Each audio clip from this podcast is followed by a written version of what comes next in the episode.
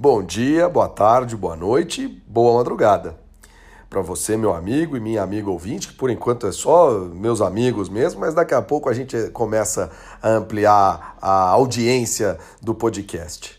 Bom, nessa edição vamos falar um pouquinho de esportes mentais, vamos continuar falando da Ásia, vamos falar de uma cidade que eu gosto muito e finalmente vamos falar de futebol com a Copa do Brasil que está na sua reta final.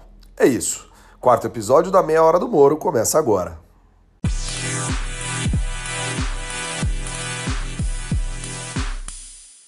Bom, pessoal, já estamos no quarto episódio da Meia Hora do Moro. Conversei com o Fernando Exman, com o Caio Dutra, com a Ilka Teodoro, todos eles disponíveis em todas as sete plataformas: Apple Podcasts, Spotify, Google Podcasts. Aliás, peço que se você estiver me escutando no Apple Podcast, siga, dê notinha, faça comentário, tudo que for possível. Estamos também no Instagram, Meia Hora do Moro, no Twitter, arroba Meia Hora do Moro. E, e abrimos eh, para possibilidades de escutar o ouvinte, de ouvir o ouvinte. Tanto que hoje a gente recebeu uma pergunta, uma pergunta do meu grande amigo Orlando aqui de Brasília. E, e é isso, eu quero também deixar para todo mundo aberto para comentários, perguntas e qualquer outra possibilidade, sugestões, críticas para o nosso programa ficar cada vez mais atrativo para todo mundo aí que quiser ouvir a meia hora do humor. Vamos lá para a pergunta do ouvinte. Fala, meu amigo João Moro. Parabéns pelo podcast. O Meia Hora do Moro já é um sucesso. Eu já sou um ouvinte assíduo e ouvindo o podcast da semana passada com a Ilka Teodoro, entre tantos assuntos interessantes, eu penso que você poderia falar um pouquinho mais sobre Brasília, sobre o que é Brasília do ponto de vista físico, quais são seus limites geográficos dentro do Distrito Federal e até mesmo o que é Brasília do ponto de vista jurídico, do ponto de vista federativo, né? Para além, é claro, evidente, de ser a capital do Brasil nos termos da Constituição. É isso aí, meu amigo. Um grande abraço.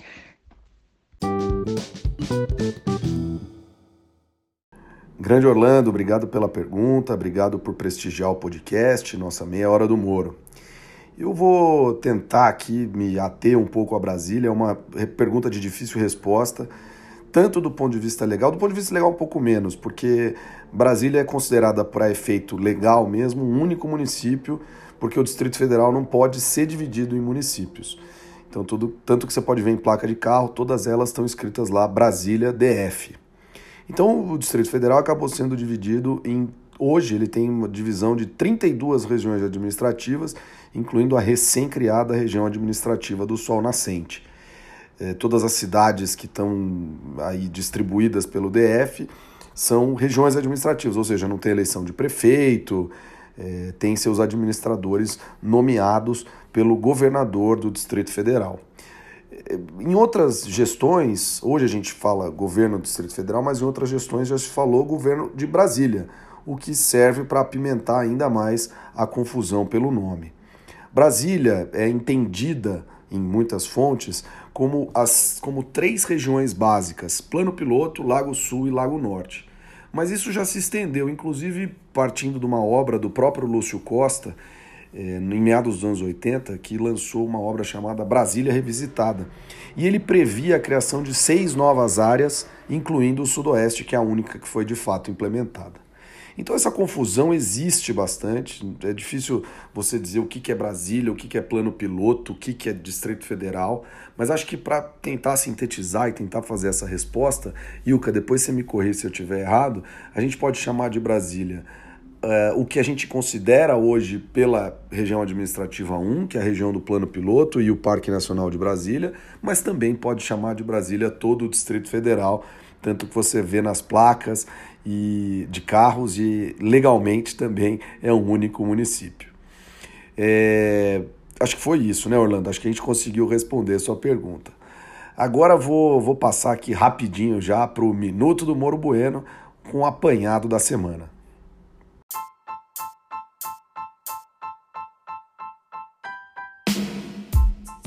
Levantar para Pelé, escorregou na hora para no peito, domina, drible espetacular, ele vai tirar tira gol!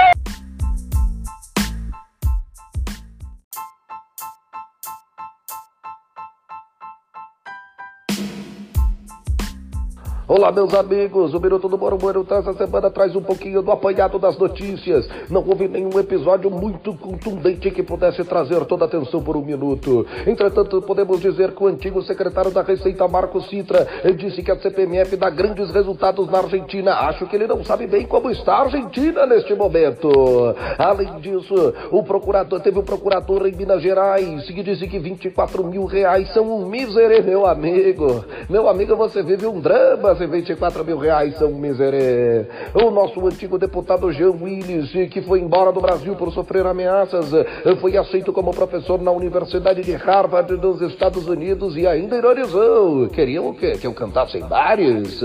Ele conseguiu um trabalho, lembrando sempre que ele tem mestrado, doutorado e um monte de outras coisas aqui pelas universidades brasileiras. E para finalizar, toda a sorte do mundo ao grande campeão Michael Schumacher, que está fazendo um tratamento na França. Um grande abraço! Abraço!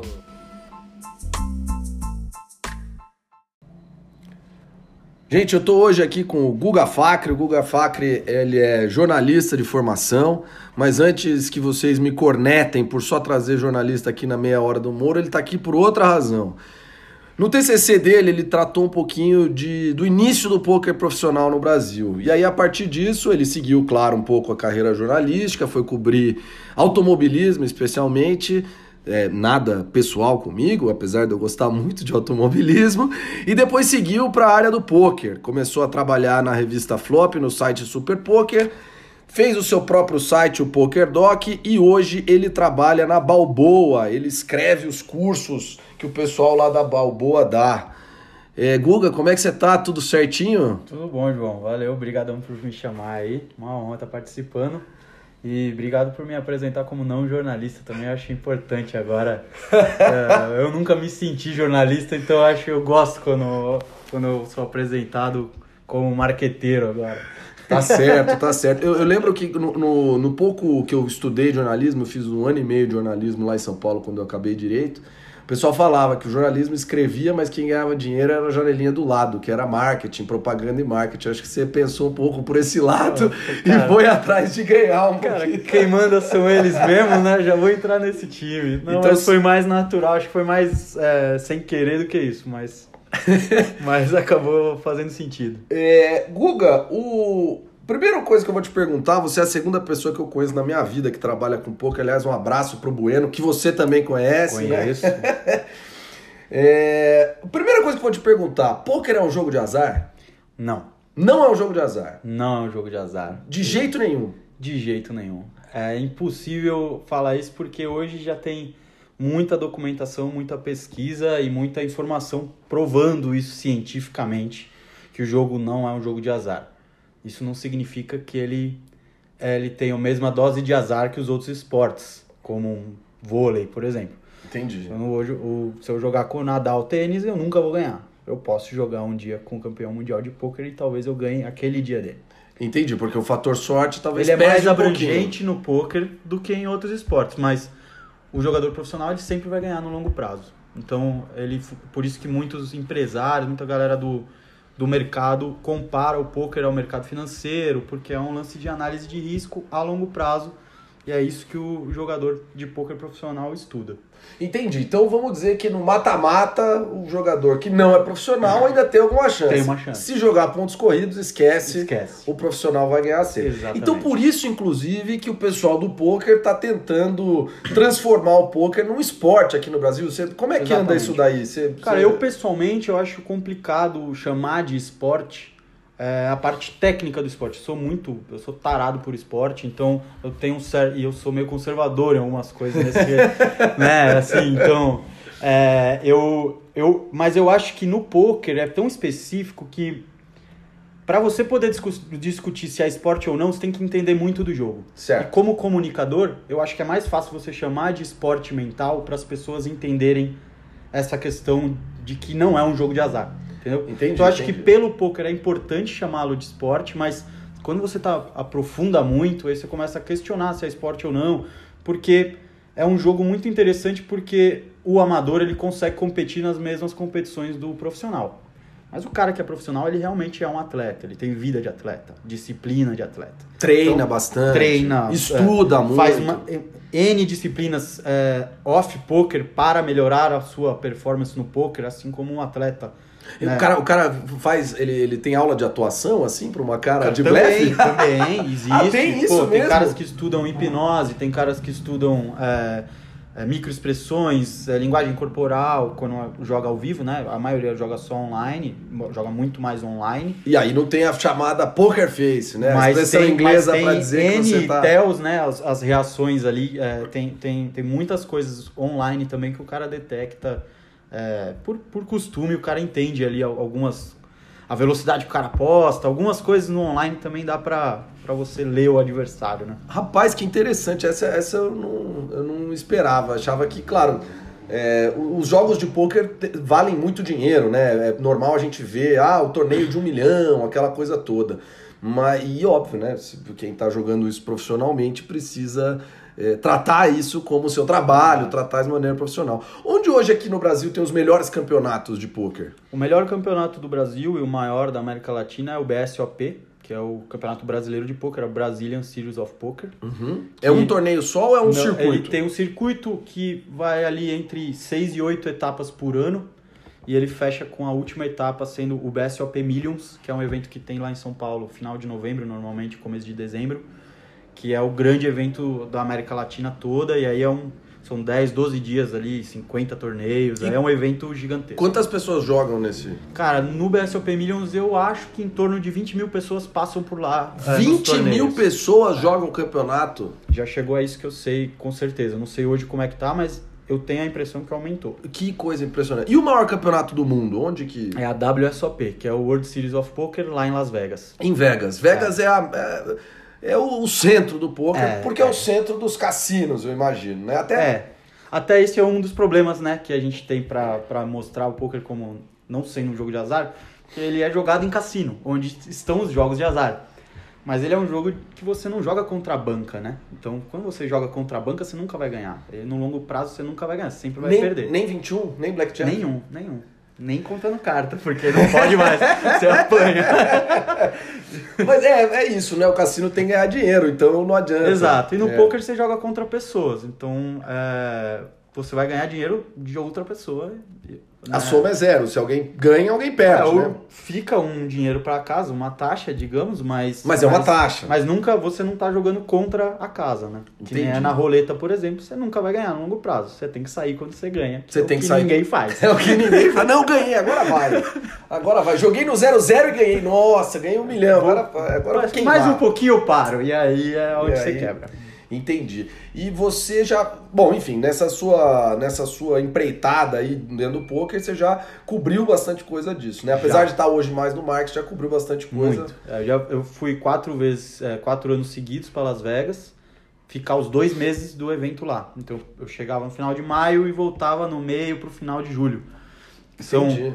56, 57 dias de evento, com 60 torneios, 70 torneios hoje em dia. Caraca, Então são dois, três coisa. torneios por dia.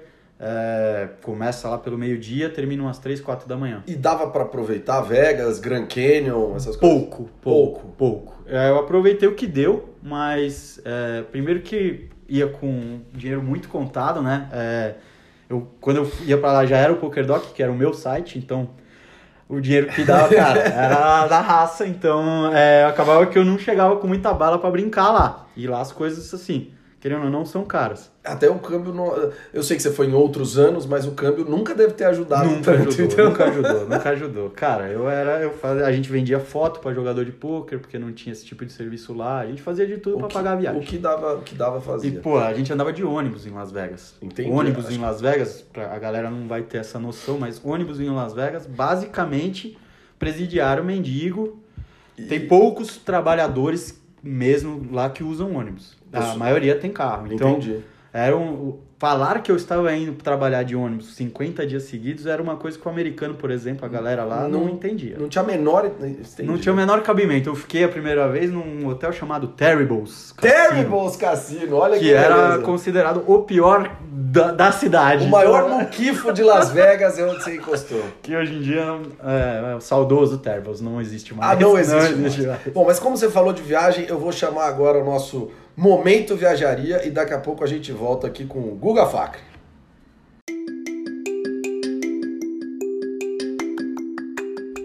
O Momento Viajaria de hoje traz uma cidade que está nas notícias. É a cidade de Hong Kong, na China, uma zona especial da China, que foi colônia inglesa até 1997 e depois passou para o controle chinês. Hong Kong é uma cidade que fica mais ou menos no sul da China, é uma cidade portuária é, e possui um, um- status especial, tanto que brasileiros não precisam de visto para entrar em Hong Kong. Em Hong Kong dá para ir ao Victoria Peak, que você consegue ter uma boa vista da cidade, você consegue visitar o Buda gigante, tem diversos mercados e diversas regiões da cidade que você pode fazer compras e conhecer um pouco mais, como a Causeway Bay, por exemplo. Mas eu acho que se eu pudesse dar uma grande dica de Hong Kong, eu daria a dica de ir ao restaurante chamado Chin Ho Wan. Ele tem em Singapura, tem em outros lugares da Ásia, e é um dos lugares mais baratos do mundo para você comer uma comida estrelada, de estrela Michelin. Nesse Tim Ho Wan, eu recomendo super você comer o Cha Siu Pao, que na verdade é o Baked Bun eh, with barbe- Barbecue Pork, que é um pãozinho assado com uma carne de porco dentro que envolta assim em barbecue. É realmente muito gostoso. No Brasil, eu vou ter que falar da minha grande cidade, cidade da minha família, Socorro, no interior de São Paulo. Você que mora em São Paulo, você que mora em Campinas, é muito perto para ir visitar Socorro. Socorro tem uma grande gama de possibilidades de turismo, muitos deles, muitas das atividades envolvidas em, em esportes radicais. E, e, além disso, tem al- alguns restaurantes muito bacanas, pontos turísticos para ver vista. Eu recomendaria uma visita lá à Pedra da Bela Vista, comer até um pãozinho que você faz assado na hora. Recomendaria algum dos passeios pelo rio, pode ser Cango-Jango, Monjolinho, e recomendaria a visita ao Parque dos Sonhos, onde você consegue fazer uma tirolesa de mais de um quilômetro atravessando do estado de Minas Gerais para São Paulo. Isso sem encontrar o centrinho da cidade, sorveteria, igreja, aquela coisa básica, bucólica do interior de São Paulo. É isso, o Movimento Viajaria fica por aqui.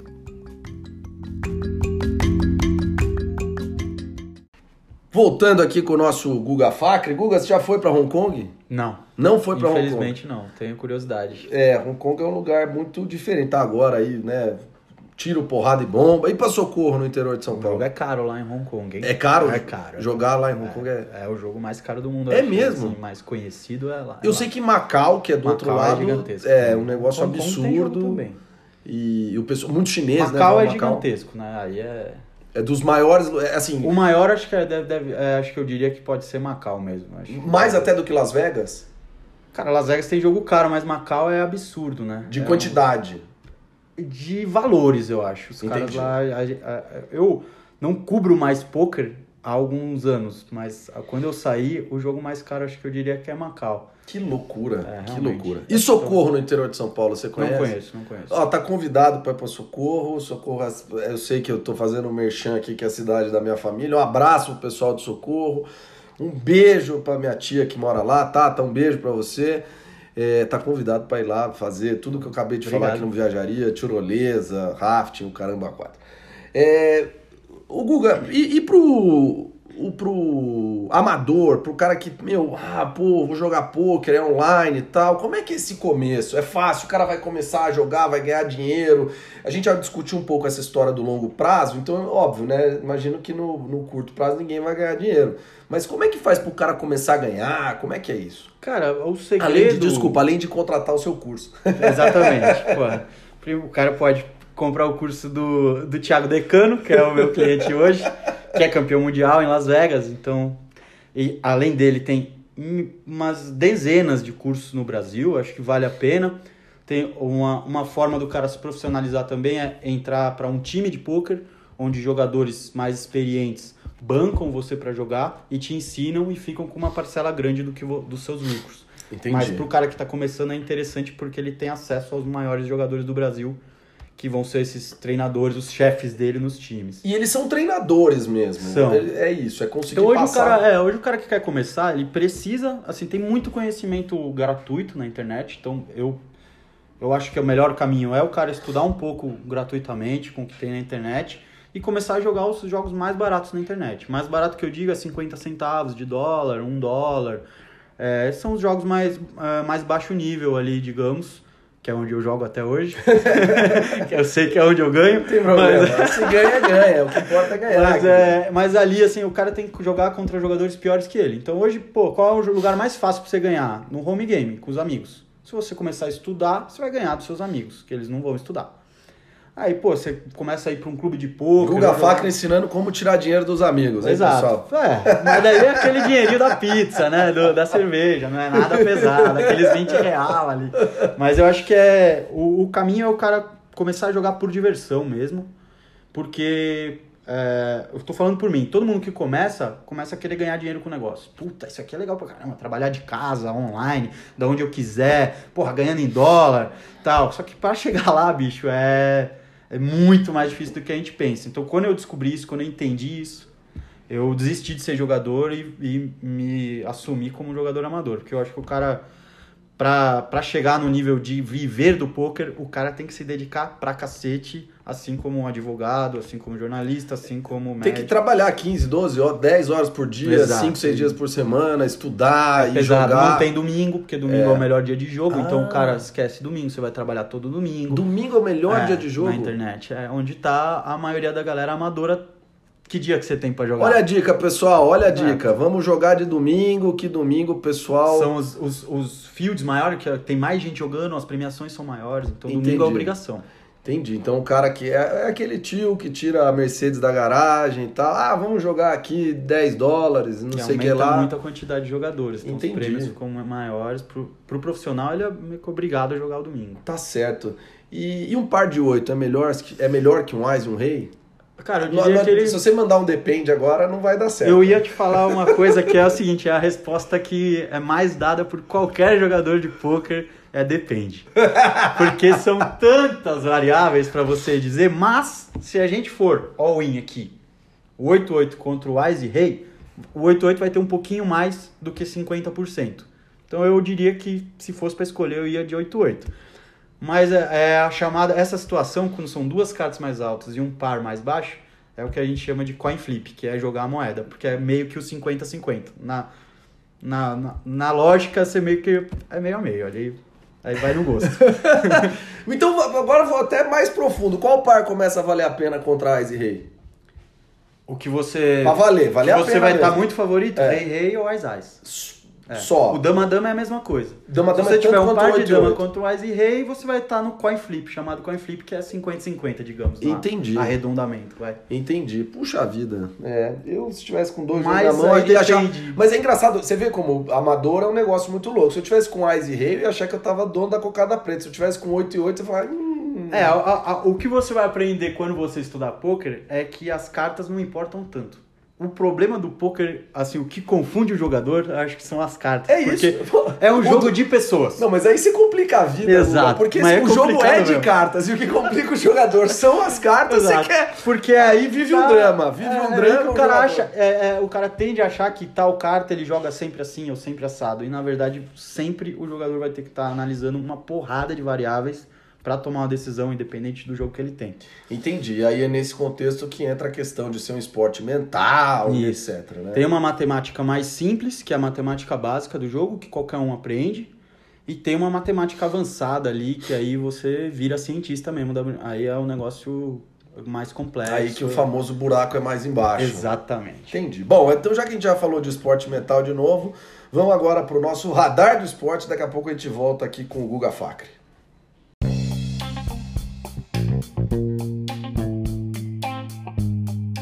O radar do esporte de hoje traz finalmente o futebol, o esporte mais praticado no mundo, o esporte mais praticado, falado, conversado no Brasil. Estou trazendo aqui a final da Copa Continental do Brasil, que é a Copa do Brasil mesmo, mas dando uma moral para o patrocinador, que está sendo e cuja final está sendo disputada entre o Atlético Paranaense e o Inter. É, o primeiro jogo na Arena da Baixada foi 1 a 0 para o Atlético e o segundo jogo é em Porto Alegre na próxima quarta-feira, dia 18 de setembro. O Inter busca a sua segunda taça. Foi campeão em 1992 e desde então nunca levou a Copa do Brasil, já tendo levado, entretanto, duas vezes a Taça Libertadores. Já o Atlético Paranaense tenta levar pela primeira vez o título para o Paraná. O Coritiba já foi vice-campeão e o próprio Atlético também já foi vice-campeão, mas o estado nunca levou uma taça. É, afinal, como sempre disputado em dois jogos, começou aí com um resultado positivo para o Atlético Paranaense. E o Atlético, inclusive, na minha sincera opinião, fica um pouquinho favorito, não apenas pelo resultado positivo, mas também pelo fato de que passou pelos seus dois últimos rivais Flamengo e Grêmio nos pênaltis. O goleiro Santos é um grande pegador de pênaltis e o Inter vai ter que fazer aí das tripas coração para virar o jogo lá no gigante da Beira-Rio, às margens do Guaíba. É isso, o Radar do Esporte fica por aqui e vamos ver na semana que vem quem leva a Copa do Brasil.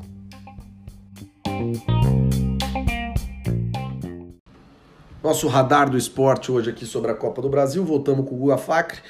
Guga, que time você torce? Santos. Santos Futebol Clube. O Santos que foi campeão da Copa do Brasil em 2010, o único título da Copa do Brasil do Santos. Qual é o melhor Santos que você viu jogar? É, esse aí de 2010, né? Esse de 2010? É, Neymar, Neymar, Ganso. Ganso. Mas Ganso só jogou nesse campeonato também, né? Mas como ele jogava, né? Mas Eu, é só- Nessa época eu gostava mais dele do que do Neymar. É. Eu sempre fui, fui jogador de meio de campo, então eu gosto do passe, né? Entendi. Eu gosto do cara que dá um Alex, triângulo. Gosta Gostava do, Ale... do triângulo. Gosta do cara que dá um triângulo. Pô, chute que vai pra lugar E nenhum. um de repente- é, é, e um é, é um triângulo também. Rapaz, o o Neymar e Ganso melhor que Diego e Robinho? Cara, a, como alegria pra mim, o 2002, a- o título do Diego Robinho foi mais importante porque eu tava 20 anos na fila, né? Meus amigos me zoavam desde que eu nasci. Mas acho que o time ali, do, é, o time, aquele time que ganhava de 10 a 0, de 8 a 0. É, ganhou de que era 8 um a 0 do. Guarani naquela E Copa do Brasil. aquele inclusive. time jogar meu no Guarani, estádio, infelizmente, ganhou de exatamente. 8 a 0 naquela Copa do E, e era, era um time impressionante de ver no estádio. A velocidade que os caras jogavam, era um time que jogava com o Wesley de primeiro volante. Sim. Então, tipo, porra, era um negócio, era muito solto, era Eu bonito nem sei como você colocou no mesmo parágrafo velocidade Paulo Henrique Ganso, mas acho que só foi naquele ano. Mas né? ele fazia os caras correr, ele fazia os caras correr, pô.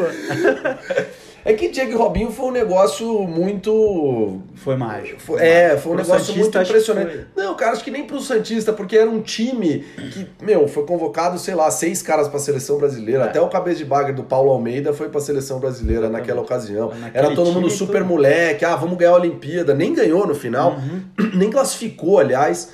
É, mas era um negócio muito É, cara, maluco. pô, quando o Robinho caiu das oito pedaladas, quando o Rogério fez o pênalti, eu comecei a chorar já. Vai, agora vai. eu já tinha certeza que era campeão ali. Você Era tava no negócio- estádio nesse dia, Não, não? eu tava em casa sozinho, Ah, era, era, ah, Floripa, verdade, Sozinho, você- cara, sozinho assistindo a TV, sozinho. Não tinha um Santista, eu não tinha um lugar pra eu ir ver jogar. Eu- Você já morava em Floripa. Assistiu muito jogo na ressacada ou no Scarpelli? No Scarpelli, eu ia ver uns jogos do Figueira lá. É, Fui Figueira. Figueira e Corinthians, fui ver Figueira e Inter, os times que eu achava que eram bons na época ali também, eu gostava de ver jogar. Fui ver o Santos, Entendi. O Figueira. até foi a única vez que eu tomei umas porradas no estádio, foi essa vez. aí. Figueirense e Santos. Puta, eu tava saindo do estádio, teve uma confusão, eu tava com a camisa do Santos Aí. no meio, tomei uma muqueta e saí correndo, velho. É Nem que- olhei pra trás. É o que tinha pra fazer. É o que tinha pra fazer. É, meu pai é Santista, um abraço, pai. Um abraço, mãe, pra não ficar com ciúme. É, meu pai é Santista, eu, eu tenho, né, meu carinho pelo Santos. Afinal, meu pai Todo é mundo Santista. tem, né? Os caras ficam tirando É, onda. to- não, todo mundo tem, mas, é- mas eu, eu tenho meu carinho pelo Santos, porque eu acho que o Santos, é um, é, é, pra mim, ele é um case muito impressionante. Ele é um time de uma cidade de 400 mil habitantes que tem mais torcida fora da própria cidade. É. E tem mais torcida fora da própria cidade porque teve um cara que foi um monstro, basicamente. Então, assim. Ah, mas o, cara nasceu em 80, nunca viu o Pelé jogar. Não, não importa. A mítica do Santos é por causa do Pelé, é por causa de todo mundo que veio naquela época. Enfim. Essa coisa de jogar pra frente, né? Eu Acho que o, o grande, o que eu mais gosto no meu time é que nunca vai jogar na retranca. Nunca vai jogar. Pode jogar um jogo, pode jogar Não, quando tiver com vezes. 10, sei lá. aquelas mas- dragas, aquelas épocas muito ruins, mas assim. faz Paulinho tempo- McLaren era o 9. Guga, Guga. Guga Porra, jogava. torci muito pra esses caras. Grande Guga, filho, no Em começo dos 95 anos 90. eu tava no estádio. Tava no estádio? De cabelo vermelho. De cabelo, junto com o time. Fiquei dois meses de cabelo vermelho. Eu não quero... perdido o jogo. Eu não quero nem falar as suas palavras ao Márcio Rezende de Freitas, senão eu vou ter que fazer um pi. É, não- Melhor não. prefiro não me pronunciar. Melhor não, é. Que fim levou o Camanducaia? Grande Camanducaia. Cara, Vou eu- pesquisar eu, o Camanducaia. Camanducaia era um terror. Cara, esse era uma delícia torcer pro Camanducaia, cara. O cara que é corintiano seria o equivalente ao Tupanzinho. É isso aí. Era é. maravilhoso. O Santos nesse campeonato, ele teve uma na semifinal contra o Fluminense, que perdeu o jogo de ida, acho que foi 4 a 2 né? E aí ganhou de 5 a Ganhou de 5 a 2 mas a coisa mais impressionante da volta que foi no Pacaembu foi o fato do time não ter ido pro vestiário. Foi. Aquilo é algo tão emblemático que eu acho que a gente deveria, que algum time deveria repetir isso um dia. Eu lembro, eu tava, sei lá, no 7 a 1 eu tava no 7 a 1 E eu acho que a seleção brasileira, em algumas ocasiões, devia fazer isso. Não ir pro vestiário. Pô, tava em casa, a torcida. O clima Fica foi- lá, gente. Aquele foi o único jogo das finais que eu não fui ver. Eu, tava, eu tinha um campeonato de natação. Nossa. Foi o único, eu fui em todos. O, o- o jogo do Fluminense. É Perdi esse que você esse, não foi. Entendi, esse. entendi. Tá bom. Guga, Guga, aliás, Facre, Guga, vem do quê? Vem da onde? Vem da Síria, Homs. Homs na Síria. Homes na Meu Síria. bisavô, é. E nunca vai ser... Pretende fui, lá? Pô, gostaria. Eu- Agora- eu, eu agora- tenho vontade de viajar pra cacete, pra tudo que é lugar. Agora Então, tá meio difícil, né? é, Mas agora tá um pouco puxado. Eu vi algumas imagens de lá. dramáticas. Cara, lá tá, tipo, ruínas. Ruínas. É, tem um amigo aí que vai em breve pra Síria, Valtinho, um beijo pra você. E, bom, é isso. Guga, alguma coisa aí pra falar pra gente pra finalizar? Acesse o, como é que é o nome do site lá? Vaibalboa.com.br. Se você é especialista em alguma coisa, a gente pode te ajudar a monetizar o seu conhecimento via internet. Ó, gostei. Ficou legal. Querido, obrigado. Ah, Obrigado, não, ainda meu. tem mais uma coisinha aqui, mas eu tava esquecendo da bolinha de gude, mas estão aqui as bolinhas de gude. Essa não pode, porque essa já foi escolhida. Fica à vontade aí, meu querido Guga. ah, eu acho que eu vou nessa aqui, cara. Achou uma bolinha bem escurinha que parece. tem umas estrelinhas nela. Guga, agora sim. Muito obrigado, querido. Bom, obrigado você, velho. Valeu. Foi uma honra participar. É, E é isso, vai balboa- vaibalboa.com.br. Se você quiser aprender aí a jogar pôquer, é só mandar uma mensagem pro nosso Guga Facre. Pode ir no thiagodecano.com.br também. Agora fez uma propaganda pro chefe, mandou é, bem. É, é isso aí.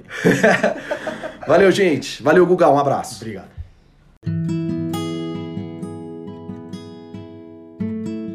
Terminado o nosso papo aqui com o Guga Facre, que mais você precisa saber essa semana? Ah, primeiro de tudo, precisa saber que, na verdade verdadeira, o Whitney, conforme eu disse na semana passada, não fica no bairro de Chelsea, mas fica no Meatpacking. Foi corrigido por um ouvinte que me mandou uma mensagem. É, eu, eu tô com o tempo meio escasso para chegar em meia hora, então vou recomendar uma coisa para todo mundo, que é um site chamado Porta Curtas, para prestigiar a, a produção de curtas metragens aqui do Brasil. É um site muito legal, tem muitos filmes disponíveis. Então, para você que está aí querendo ver um filminho, ver um- uma coisa mais curta, esse curta-metragem é muito legal. E uma outra é uma série da Netflix chamada Explained, que tem cinco episódios tratando exclusivamente da mente. São cinco episódios que você pode assistir a qualquer momento e também super bacana, super legal. Pessoal, acho que é isso. Arrivederci, em homenagem ao Grande Prêmio da Itália de Fórmula 1 que aconteceu nesse domingo com a vitória do Charles Leclerc pela Ferrari.